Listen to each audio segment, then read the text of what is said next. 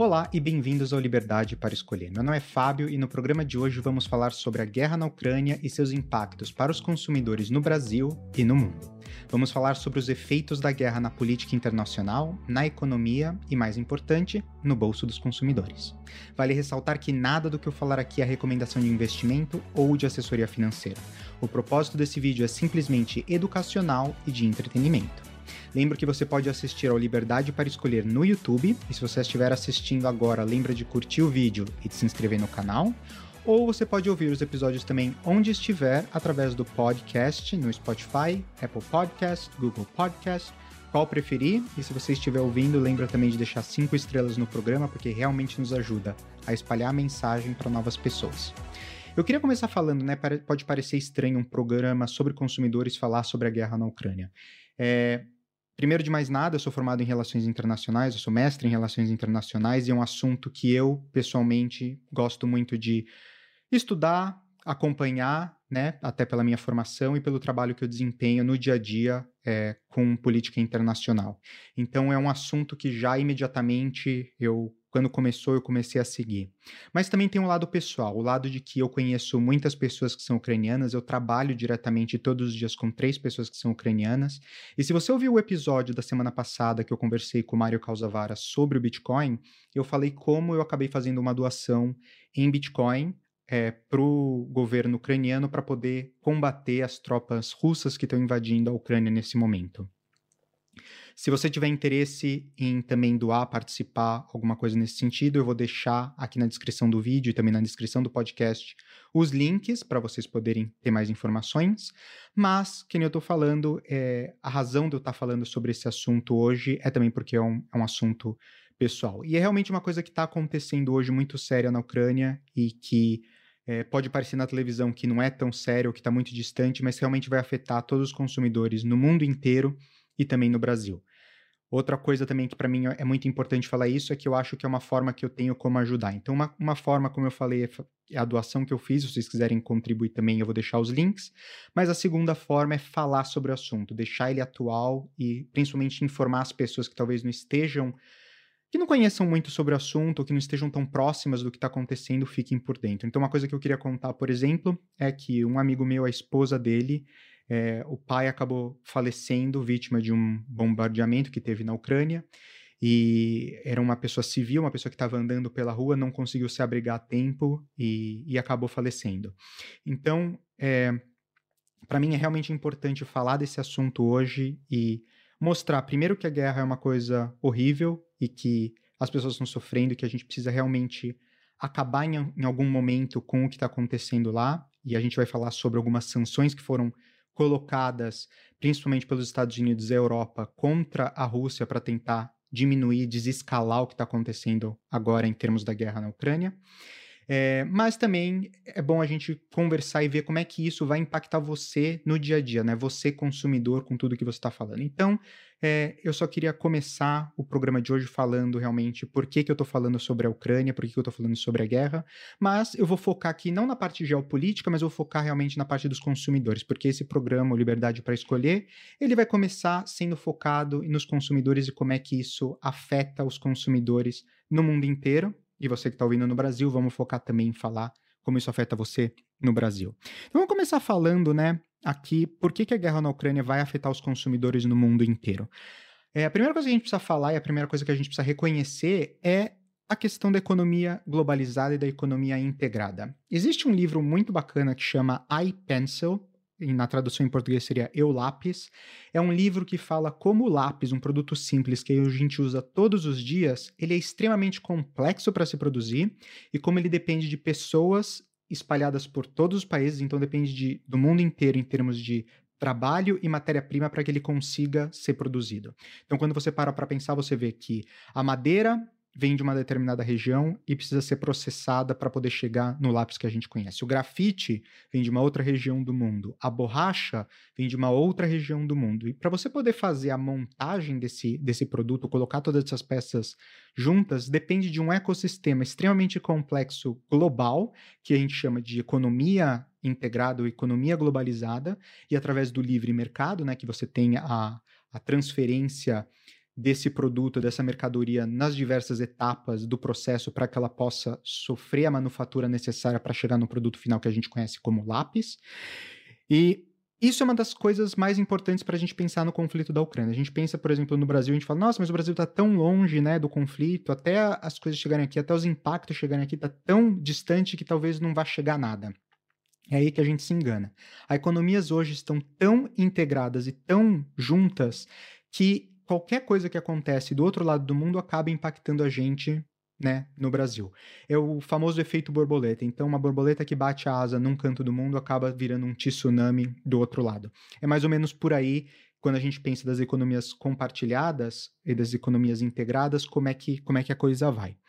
Um outro fator é a questão do livre mercado e da globalização. A gente já falou aqui um pouquinho, né? Então, o livre mercado, é, ele sofreu muito, e principalmente durante a época do Covid-19, com as limitações que a gente teve de trade internacional, então das empresas e dos países poderem trocar mercadorias e serviços, isso ficou parado, isso criou um grande problema de supply chain no mundo, que elevou os custos no mundo inteiro. E essa guerra também vai acabar impactando isso, porque vai acabar com algumas é, cadeias produtivas e acabar afetando algumas cadeias produtivas que a gente vai entrar também no detalhe aqui no programa. Mas eu só queria começar pintando esse detalhe que uma das questões também que os consumidores precisam pensar é que isso vai acabar impactando justamente por causa da globalização e por causa do livre mercado. E, e eu acho que é uma coisa que os consumidores acabam não prestando muita atenção. É, uma coisa também que é muito importante a gente falar, né? A gente tem a ideia de que a Rússia é aquele grande país, aquela mega potência que participa do G9, do G7, é, que tem cadeira na ONU e que pode é, tem cadeira cativa na ONU e que pode votar é, da, da, forma como quiser e tem poder de veto, esse tipo de coisa. A gente sempre imagina a Rússia como uma grande potência e de certa forma ela é e também não é. Vou explicar. O fato é que a Rússia, ela realmente tem um poderio militar muito forte. Ela investe enormemente em armamento, em toda a sua parte militar. Ela é uma que tem uma potência, uma superpotência que tem arma nuclear. É, é uma superpotência que tem uma quantidade enorme de frota de, de aviões militares, se eu não me engano, está nos, nos top 5, se não é, acho que a segunda ou a terceira maior do mundo é, junto com Estados Unidos e China. Então, do lado militar, realmente ela é uma superpotência. Ela é realmente uma, um dos maiores países no mundo e por isso que é, as pessoas estão tão apreensivas com o que está acontecendo, mas também né, chocadas pelo fato da Rússia não estar tá conseguindo fazer o progresso militar que ela deveria estar tá fazendo na Ucrânia com o poderio que ela tem. Mas o outro lado, né, que talvez tire ela desse status de superpotência é o fato de que a Rússia, economicamente, é um país muito pequeno. É um país que é basicamente tem sua economia basicamente limitada na exportação de matéria-prima. É um país que tem uma economia muito básica, não tem muita manufatura, é longe de prestar serviços de alta, alta qualidade. É basicamente uma economia muito essencial, baseada é, na troca de, de insumos e de, de matéria-prima. Uma delas que a gente conhece muito bem, obviamente, é o petróleo e o gás que no Brasil a gente também importa é, da Rússia, mas impacta, por exemplo, muito mais os consumidores e as pessoas que moram na Europa e, de certa forma, também as pessoas que moram nos Estados Unidos. Mas, por curiosidade, o PIB da Rússia é menor do que o PIB do estado da Flórida nos Estados Unidos. Então, realmente, economicamente, não é um país enorme. É um país que a gente, principalmente a gente aqui na Europa, somos extremamente dependentes do ponto de vista energético, mas a Rússia também é extremamente dependente do ponto de vista econômico da Europa. Então a gente vai entrar um pouquinho nas sanções que foram colocadas em cima da Rússia e como isso vai afetar as pessoas que estão na Rússia, mas também os consumidores no mundo inteiro, os consumidores no Brasil. Mas eu queria começar também falando aí da economia simples, que é a economia da Rússia. E eu queria citar aqui alguns exemplos e alguns é, produtos que a Rússia e a Ucrânia juntas acabam produzindo, que isso com certeza terá um grande impacto no mercado internacional. A primeira coisa é o trigo, né? Então, como eu falei, a Rússia e a Ucrânia juntas, elas representam 30% da produção mundial de trigo. É, o Brasil, felizmente, ele não é dependente do trigo da Rússia, porque a maior parte, 70% do que a gente importa de trigo, acaba vindo da Argentina. Mas, como eu falei, lembrando lá das economias integradas e do livre mercado, hoje o preço do trigo, por ele ser uma commodity, ele é negociado no mercado internacional a preço em dólar. Então, isso significa que o mercado já está prevendo que vai ter uma escassez de trigo no futuro, porque os dois maiores, ou dois grandes produtores de trigo mundiais estão em guerra, e isso vai afetar as exportações desses dois produtos, e eles começam a precificar que no mercado futuro o preço do trigo vai subir. E isso impacta o preço do trigo que a gente paga da Argentina. Então, mesmo que a gente não compre o trigo russo, que teria um preço mais alto, a gente também está pagando um preço mais alto simplesmente pelo mercado internacional estar tá precificando essa commodity a um preço mais alto. Então, a gente compra essa matéria-prima da Argentina, mas mesmo assim isso vai afetar o preço do trigo no Brasil, isso significa pão mais caro, farinha mais cara, e tudo isso nos próximos meses, até um ano, e a gente precisa ver como é que a guerra vai progredir para poder reavaliar e ver quanto tempo, qual que vai ser o impacto disso. Mas esse é o primeiro produto que com certeza vai ter um grande impacto aí para os brasileiros. A segunda, o segundo produto que também é, acaba atrapalhando também, porque é uma commodity, é eu vou, todos que eu vou falar aqui são commodities, né? Mas o outro é a cevada. Hoje a gente tem 32% da cevada mundial sendo produzida na Ucrânia e também na Rússia. Mesmo discurso aqui, se a gente tem uma previsão de que essa matéria-prima ela vai ficar escassa, né? Vai ter escassez desse produto, dessa matéria-prima no futuro, as commodities começam a ser precificadas mais caras, isso também vai interferir no preço global. Uma das coisas que se utiliza cevada, obviamente, é para cerveja, mas não só, também usa cevada para alimentar gado, para diversas outras coisas, e esse preço vai ser repassado também nessas, nessas outras áreas. Uma outra coisa é o milho. Então, 17% do milho mundial ele é produzido também pela Ucrânia e pela Rússia. Obviamente, os Estados Unidos eles são o maior produtor hoje de milho do mundo, mas eles também consomem muito milho. Então, praticamente, eles são né, self-sufficient, eles são suficientes, o que eles produzem eles consomem basicamente, apesar de ter um excesso, mas assim, eles, eles é, não podem ser contados no, no mercado mundial como exportação dessa matéria-prima, que é o caso da Rússia e da Ucrânia, 17%. Então, 17% parece ser um número pequeno, mas é, em termos reais, né, de impacto que isso vai ter no mundo, é basicamente 17% menos oferta. Então você imagina que isso vai ter um impacto nos preços com certeza. E um último item aqui que eu acho importante a gente falar é o óleo de semente de girassol. Óleo de semente de girassol é, é, um produto que, obviamente, a gente pode ir no supermercado, consumir, comprar o óleo de semente de girassol, mas também é um produto que é utilizado em várias outras coisas, é, vários outros produtos, não só na parte alimentícia, mas em outros setores. E a Rússia e a Ucrânia juntos, eles é, representam 50% da produção mundial desse, desse insumo. Então você imagina também que vai ter um grande impacto nesse produto e no preço desse produto globalmente, que também vai acabar interferindo dos consumidores no Brasil. Então, eu queria começar simplesmente com esse overview, falar um pouquinho da economia russa, explicar um pouquinho, em termos gerais, quais que seriam os principais impactos imediatos que a gente pode ver com, com a invasão da Ucrânia pela Rússia. Vamos falar agora um pouco como é que a guerra na Ucrânia vai acabar mudando a, a macroeconomia e acabar afetando também né, a macroeconomia no Brasil. Então, a Rússia é um importante exportador de petróleo, obviamente. Ela também é um grande exportador de grãos e fertilizantes agrícolas.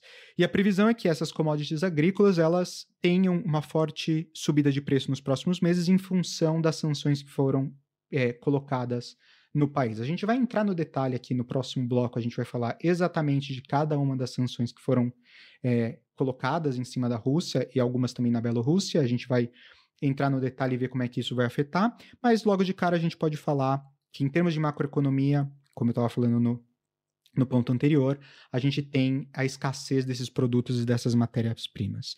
A outra coisa é o aumento dos preços das commodities também vai trazer uma maior inflação, não só no mundo, mas também no Brasil. Então, para conter a inflação, a gente vai esperar aí que é, o Banco Central vai aumentar a taxa Selic, então ela vai continuar subindo. Isso vai fazer com que os títulos da dívida pública brasileira se tornem mais atrativos para os investidores, mas também significa que a gente vai estar tá pagando mais caro para poder pegar dinheiro emprestado é, no mercado internacional e no mercado nacional. É, a gente vê que a inflação está disparada em vários lugares no mundo. A gente vê, por exemplo, nos Estados Unidos a maior inflação dos últimos 40 anos, cerca de 8%. Isso no, no CPI que estão calculando atualmente, que é uma métrica é, desassociada com a métrica que se usava há 40 anos atrás. Há 40 anos atrás se incluía também o preço dos aluguéis, que hoje não se inclui na métrica. Então, se você incluir, a gente está em 11%, que chega exatamente próximo do valor na época é, do governo de Carter. Então, a gente vê aí que que realmente é, a inflação está disparada nos Estados Unidos e também a inflação está subindo no Brasil. E a gente vai esperar que isso vai continuar aumentando, obviamente, por causa de todas as pressões financeiras e de custos que a gente vai ver por causa da guerra no mercado internacional. É, então, para combater isso, que nem eu falei, o governo vai ter que aumentar a taxa de juros, aumentando a taxa de juros, os financiamentos e tudo mais vai ficar mais caro, vai ficar mais caro pegar dinheiro emprestado no mercado, então isso vai evitar com que as pessoas façam investimentos, as pessoas vão preferir deixar o dinheiro, dinheiro guardado. É, o governo, que eu falei, vai ter que tomar mais dívida, então ele vai ter que emitir mais título a preços mais caros. Então, para manter uma gestão saudável desse passivo, o país vai depender de uma economia forte, que nada indica que a economia brasileira vai continuar forte no futuro, principalmente por causa da crise, por, por causa desses altos custos. É, o PIB precisaria de um crescimento alavancado para poder aumentar a arrecadação, que também não é algo que a gente imagina que vai acontecer nos próximos meses e nos próximos anos. Né? Então, isso é um cenário bastante difícil de alta de juros, que a gente imagina que está próximo aí de acontecer, em que o crédito vai ficar mais caro e vai inibir o consumo das famílias e a capacidade das empresas de investirem e também de crescerem, né? de poderem inovar e crescer economicamente. Isso também vai impactar a bolsa de valores. Então, é, um dos indicadores que se olha na bolsa de valores, obviamente, é o número de empresas que estão abrindo capital na bolsa de valores. Então, o número que eu tenho aqui é: a gente tem menos interessados hoje em ações. Muitas empresas elas desistiram de listar na B3 as, as empresas. Então, de janeiro para cá, simplesmente nenhuma companhia abriu capital e outras 15 abandonaram o projeto. Obviamente, porque se você está tendo uma rentabilidade aí de 14%, 15% numa taxa de juros Selic, obviamente você não vai querer é, arriscar para ter uma remuneração parecida ou menor na bolsa de valores, quando você pode na renda fixa ter uma remuneração parecida ou até maior. Então, é, a gente vê já que a bolsa de valores ela vai ter uma queda, uma queda de investimento, as pessoas vão estar menos interessadas, vai ser um produto de investimento que também vai interessar menos os consumidores no futuro, e é um dos impactos aí de tudo que está acontecendo. Então, de forma geral, o que os consumidores podem esperar no futuro é preços em alta. Então, vamos falar aqui é, principalmente quando a gente está falando de Europa, né? Como eu, como eu falei no começo, a Europa é muito dependente em termos de energia da, da Rússia. E o fato dela ser muito dependente, isso vai deixar o preço da energia que a gente paga, energia elétrica, mais caro. O gás, que é muito essencial na Europa para o aquecimento das casas, também vai ficar mais caro, porque o gás, praticamente grande parte dele vem da Rússia, é, e o preço do combustível também vai ficar mais caro. No Brasil, a gente acaba tendo uma independência, entre aspas, do ponto de vista do petróleo e do ponto de vista energético. Então, vamos começar falando do ponto de vista energético o Brasil ele tem uma capacidade produtiva de energia muito alta e energias que são sustentáveis, né? renováveis. Então a gente tem as hidroelétricas, as termoelétricas, as nucleares, é, a gente está tendo um desenvolvimento de eólicas, a gente tem é, agora também solar sendo bastante investido no Brasil. Então o Brasil, de certa forma, do ponto de vista energético, não depende de carvão, gás ou petróleo para poder fazer a sua produção energética.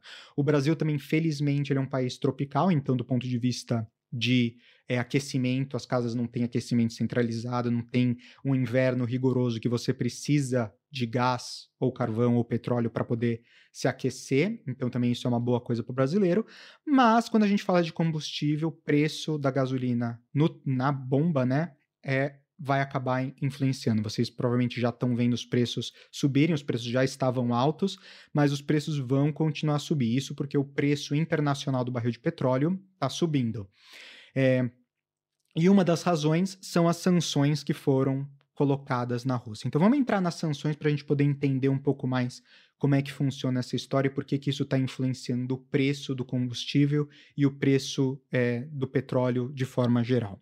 Vamos começar falando com a sanção primeiro da, de tecnologia. Né? Uma das coisas que os Estados Unidos e a União Europeia colocaram em cima da Rússia é o bloqueio de venda de semicondutores para a Rússia. Os semicondutores é uma peça importante que você utiliza para fazer os microchips. Hoje, o maior produtor de semicondutores no mundo é Taiwan, e o mundo tem ficado muito de olho no que está acontecendo em Taiwan, porque a China tinha planos de invadir Taiwan, e agora, aparentemente, um whistleblower, uma pessoa que colocou aí, sabia das notícias, colocou a informação é, aí fora de que a, a China estava querendo invadir Taiwan, mas colocou né, em pausa por causa da invasão da Rússia na Ucrânia. Mas eles produzem 70, 80% dos semicondutores mundiais e o segundo maior produtor é a Coreia do Sul. Então, a, o mundo inteiro é extremamente dependente de semicondutores. Semicondutores é uma peça fundamental para fazer qualquer equipamento de tecnologia e esse, essa proibição, né, essa sanção para que proíbe a venda de semicondutores para a Rússia, busca realmente deixar eles atrasados do ponto de vista tecnológico. Mas não só na parte de semicondutores, na parte de tecnologia foram colocadas é, bloqueios na venda de tecnologia avançada para a área militar. Então qualquer produto militar, principalmente de ponta, foi barrado a venda para para Rússia, não só o produto em si, mas também a transferência tecnológica. Foi barrado toda a parte de biotech, né, a parte de biotecnologia, qualquer coisa relacionada a isso também foi barrado.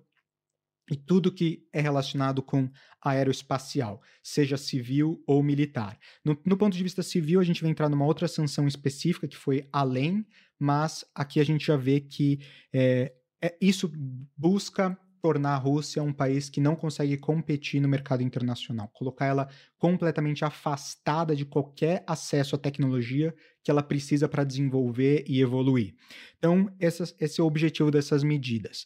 Por um lado, a gente imagina que a, o fato dos semicondutores eles não poderem ser exportados para a Rússia, num primeiro olhar, parece que ok, então significa que menos demanda por esse produto, porque né, um país a menos consumindo, um país que tem grandes dimensões consumindo esse, esse produto, né, esse insumo, mas o que acontece é que a Rússia está tentando burlar as restrições, se aproximando cada vez mais com a China. Então a gente pode imaginar que a China vai providenciar os semicondutores necessários para a Rússia se essa guerra for evoluindo e se a, se a China realmente se aliar com a Rússia, que é o que tudo indica. Mas, por enquanto, são especulações, obviamente, a gente não tem uma confirmação de que isso é o que vai acontecer, mas não, não é muito é, além, né? Ou não é muito difícil a gente imaginar que esse cenário possa acontecer num, num, futuro próximo.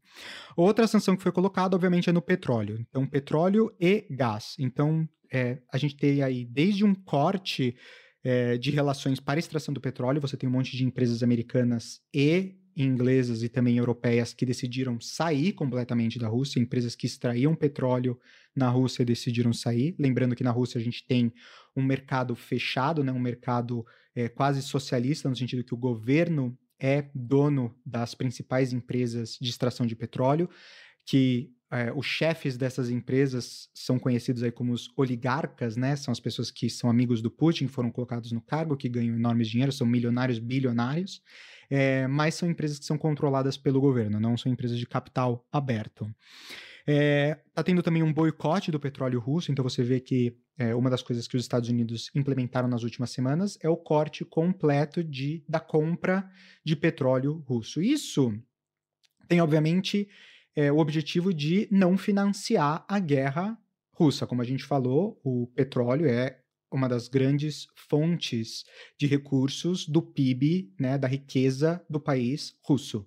Então, é, diminuir a importação desses insumos que são extremamente importantes para a economia russa é o que vai levar você colocar pressão é, em Putin também e, e na economia para que ele possa parar com as ofensivas que ele está fazendo é, na Ucrânia.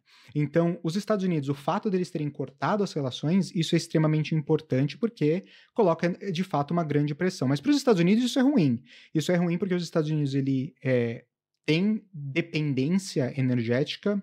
É, eles estão tentando fazer a mudança aí, principalmente no governo Biden, tentando sair das fontes fósseis e ir para as fontes renováveis, incentivando o elétrico, esse tipo de coisa. Vários projetos de fóssil foram cortados, inclusive um pipeline de, é, de petróleo e de gás muito importante com o Canadá, e também toda a parte de fracking, que são aquelas máquinas, principalmente no Texas, que extraem do solo o petróleo, é, e também teve um, uma, um banimento desse, desses investimentos, né?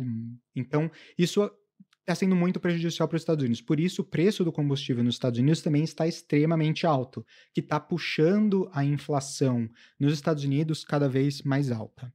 É, uma outra coisa que aconteceu com essa sanção também contra a Rússia, tentando é, diminuir aí a capacidade da Rússia de se financiar, é o Nord Stream 2. Nord Stream 2 era uma nova tubulação que estava sendo feita, né, que estava sendo planejada, não tinha iniciado as obras, mas já tinha sido aprovada e estava para começar era uma tubulação de gás que ia sair da Rússia pelo oceano e se conectar diretamente com a Alemanha. A Alemanha depende 70% hoje do gás russo. Então, vai ser muito difícil para a Alemanha fazer essa mudança, né, essa transferência, essa é, tirar essa dependência que eles têm hoje da Rússia, mas eles tomaram essa decisão importante como uma forma de mostrar solidariedade para o povo ucraniano e tentar combater os avanços que a Rússia está fazendo. Esse projeto era um projeto enorme, como eu falei, a, é, a Rússia ganha muito dinheiro não só na construção desse pipeline inteiro, né, desse oleoduto, desse gasoduto que ia ser, ser colocado, é, mas também com a venda, obviamente, da matéria-prima. Então, o fato deles não poderem mais é, remunerar isso é uma consequência importante que foi uma das sanções que foram colocadas, né. E outra coisa é a proibição e venda e prestação de serviço na tecnologia de refinamento de petróleo. Então, todas as empresas hoje é, que vendiam essa tecnologia e prestavam serviços para as empresas russas de refinamento de petróleo estão proibidas de vender a tecnologia. Como eu falei, a Rússia é um, é um, tem uma tecnologia muito uma economia muito simples. Então, eles dependem da tecnologia do Ocidente, principalmente na, na parte de serviços e desenvolvimento de tecnologias. Eles compram isso para aperfeiçoar, mas eles não desenvolvem. Então, se eles não tiverem isso, no futuro, o que significa que, se a guerra continuar e se as sanções continuarem, é, a, o petróleo russo vai ser mais caro de ser retirado, porque vai ficar com tecnologias obsoletas, vai ser mais difícil refinar, e isso vira uma bola de neve que vai aumentar cada vez mais os custos do petróleo russo, porque vai custar mais para eles poderem fazer tudo isso se eles não têm a manutenção e a tecnologia necessária para inovar e seguir em frente. Tem a possibilidade, obviamente, aqui de um acordo com a China e a China prover isso para a Rússia. Mas, que nem eu falei, é possível que isso aconteça, mas no momento a ideia aqui dos Estados Unidos e Europa, obviamente, é barrar isso. Uma outra sanção importante foi colocada no sistema bancário. Então, o SWIFT, que é o Sistema Internacional de Transações, ele basicamente permite que você consiga fazer transações, né, envio de dinheiros, pagamentos, esse tipo de coisa, com diferentes bancos no mundo inteiro, de pessoa para pessoa, de organização para organização, de uma forma simples. É, com a retirada dos bancos e da Rússia do sistema SWIFT, significa que se você compra produtos da Rússia, você não consegue mais utilizar o sistema SWIFT para fazer os pagamentos. Existem outras formas, de novo aqui entre a China, com seus próprios meios de pagamento e seu sistema de pagamento que poderia prover isso para a Rússia, mas é um, o SWIFT é um sistema internacional. O fato deles não estarem dentro do sistema internacional evita, por exemplo, que os agricultores, as empresas no Brasil que queiram comprar insumos, principalmente a gente fala aqui né, dos, dos, produtos agrícolas da Rússia, os fertilizantes, que representam 70% do que a gente importa de fertilizantes hoje vem da Rússia, para você fazer o pagamento disso quando você importa, você não vai mais poder usar o sistema SWIFT. Então, significa que você vai ter que usar outras formas de pagamento que acabam de demorando dois, três, quatro dias para serem processados, às vezes até um mês para serem processados, e isso gera mais custos, obviamente, porque o Swift é muito rápido e barato, mas também mais complicações quando você faz as transações. Então pode imaginar que também o custo desses, de tudo que a gente faz, qualquer transação que a gente faz com a Rússia, vai acabar ficando mais caro. Outra coisa importante também a gente falar é o congelamento de ativos do Banco Central Russo. Então, a ideia dos Estados Unidos e da Europa de bloquear esses ativos também é limitar a quantidade de dinheiro que o banco russo tem para poder fazer as transações. Por felicidade do, do, do Putin e para infelicidade do, do Ocidente é que o Banco Central russo ele tem uma grande reserva em dólar e uma grande reserva em ouro atualmente. Obviamente, eles vão começar a consumir essas reservas nos próximos meses, não tendo acesso ao mercado internacional.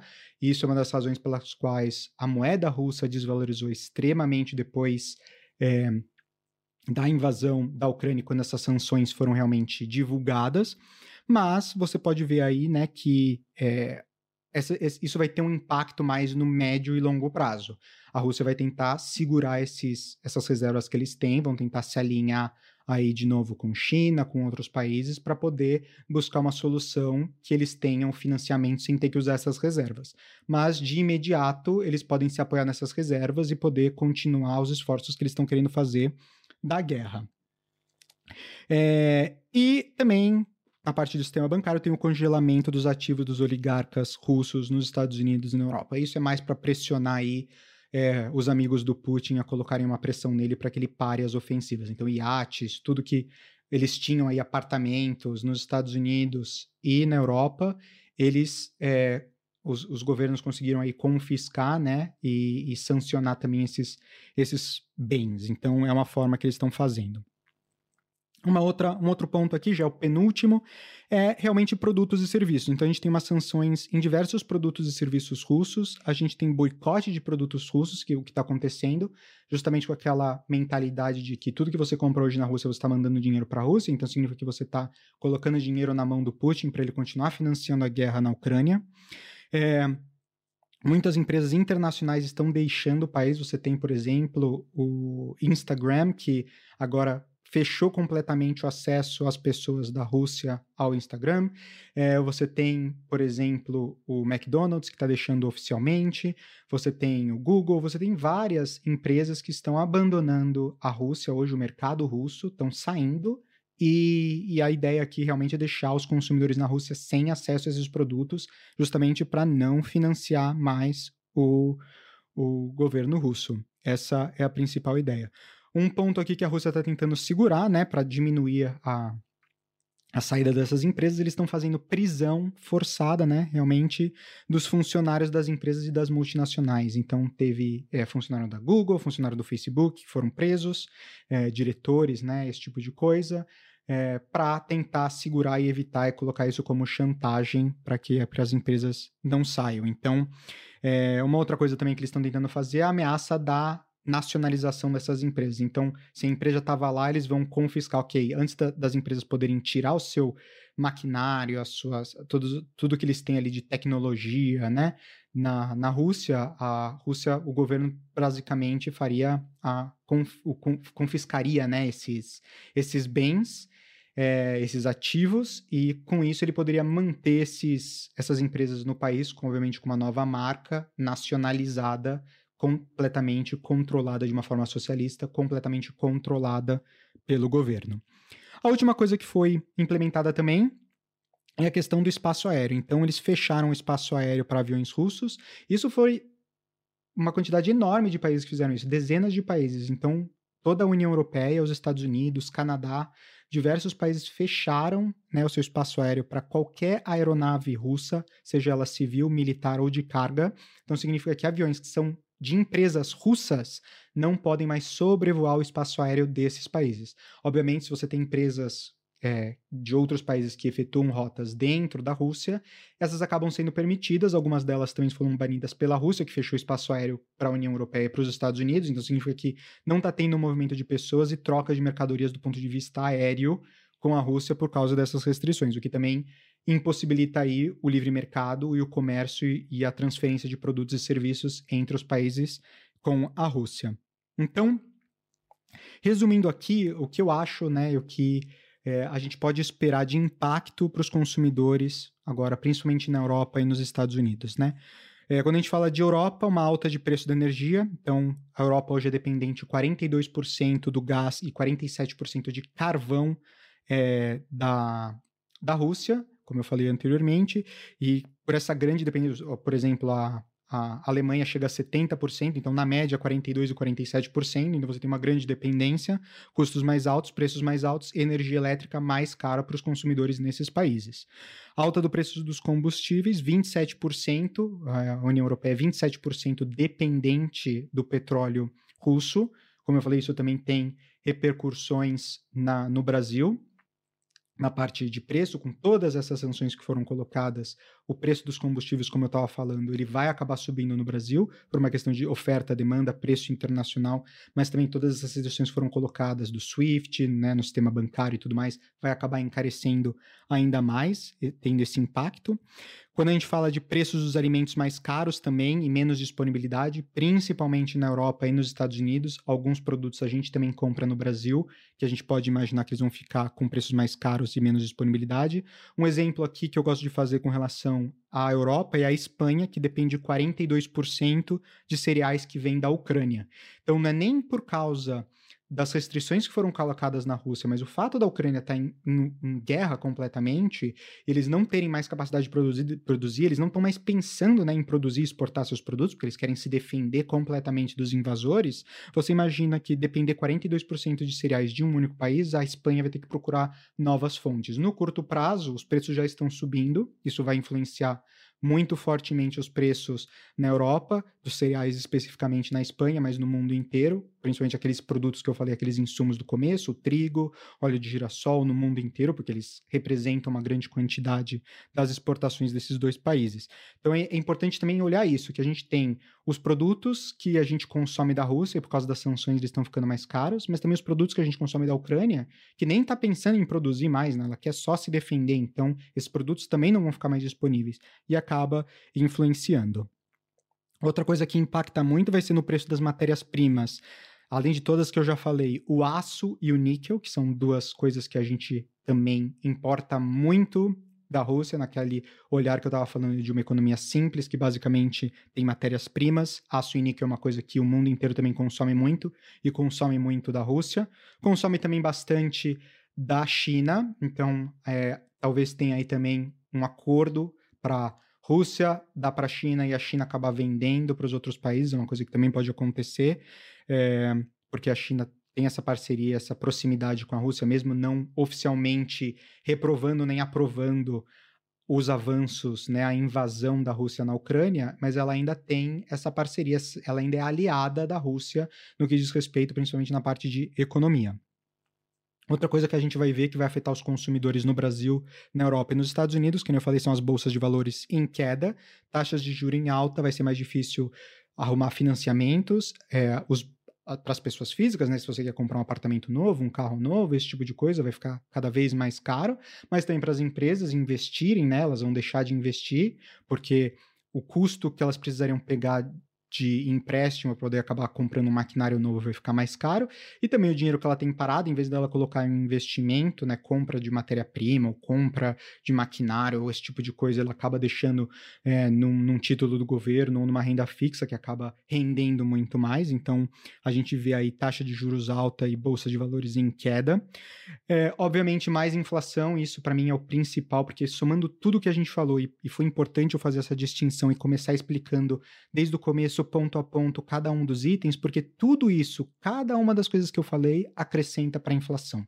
Cada coisa adiciona um custo, adiciona é, um problema de, de oferta, então escassez, né, redução de oferta para uma demanda que se continuar igual acaba já gerando uma inflação, um aumento de preços, mas também por causa do Covid-19, que os bancos têm, um, imprimido muito mais dinheiro do que eles têm, às vezes, capacidade produtiva. Por exemplo, nos Estados Unidos, eles imprimiram mais a maior quantidade de dinheiro em circulação na história dos Estados Unidos por causa do Covid-19 durante o período do Biden.